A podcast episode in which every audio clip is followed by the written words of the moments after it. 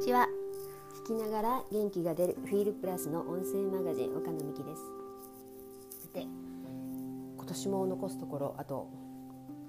15日くらいになってきました、ね、早いもので年の瀬っていう感じもないのですがまあ焦らないでやることはきっちりやって進めていこうと思います。さて今週の始まり、うん、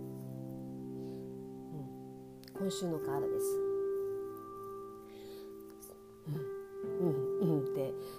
てなんなんですけど今週はと加減の月もあったりする週ですよね。あのー、先週の満月かなり体調とか影響を受けてる方も多かったような気がします満月法をねドカーンときてあの満月からの今月26日の新月ヤギ座の新月までは本当にすごく浄化が進むのかなっていう今月結構浄化とかもカードにねよく出てたりしますしそのヤギ座ヤギ座って何度も出てくるんですけどそのヤギ座の新月から本当に本格的なもうヤギ座シーズンが始まっていくのかなってはきます気はします。まあ本格的でなくてももうすでにもうヤギ座シーズン来てるなっていうのはもうひしひしと私個人的にも感じてはいます。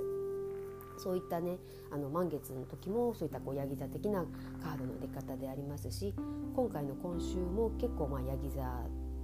チックな感じの出方にはなってます。とテーマが、まあ、水のエレメントのだけのカードだったんですけど補足的に引くとビギニング始まりのカードなんですね。それとあのーラピスラズリが今週生み出す位置に来てたりしますしでオブシディアンであったりブラッドストーンなんかも来ててかなりきっちりと本当に腹を決めて向き合って前に進んでいきましょうっていうねもう自分の才能をこう出していきましょうみたいななんかもう女性特有の出方のような気はしますね。でまあチャラワイトなんかも出てますしもう本当に誰かのためのこう犠牲になって生きるっていう生き方。なんかそういうことをなんか続けてくるとなんか自分自身っていう本当の本当の自分の生き方って何なんだろうっていうね。そこのこうあの迷いが生じたりするかも分かんないんですけどこうトパーズが核に来てたりしますのでそこはしっかりともう本当魂の意図なんですね。自分の行く先を明確にしましょうっていう。自分の向かっていく行き先っていう。自分の使命に気づきましょうっていう。そういったこう使命に準じてそういった生き方自分の人生がもう始まってますよ。もしくは始まっていきますよ。だからそういった自分の内なる力を信じて突き進んでいきましょう。レピドライトも来ているのでそういった使命であったりそういったことを受け入れていく需要ですね。まあ、レピドライトのこう需要っていう意味は、まあ、単なるこう需要っていうのにとどまらずにかなりこう過去のね傷ついた悲しみであったりとかそういった部分も含めて受け入れていくでもあのかなりセンシティブなカードではあるんですけどもこのカードが出るということはそういったことと向き合えていくだからもう絶賛今本当にこう浄化期間なのでもう過去の今までこう振り返ってねもう2019年も含めてですけどもうもっと先のことであったりそういったいろんなことが湧き出してくるかもわかんないです。あの感情的にねあのまずこうテーマがウォーターの水のカードエレメントのカードだったんですね。補足的に引いたのが第一のカードの始まりではあったのでかなりやっぱり今週あたりはそういったこうあの自分がこう突き進んでいくためにこう阻害される感情面であったりね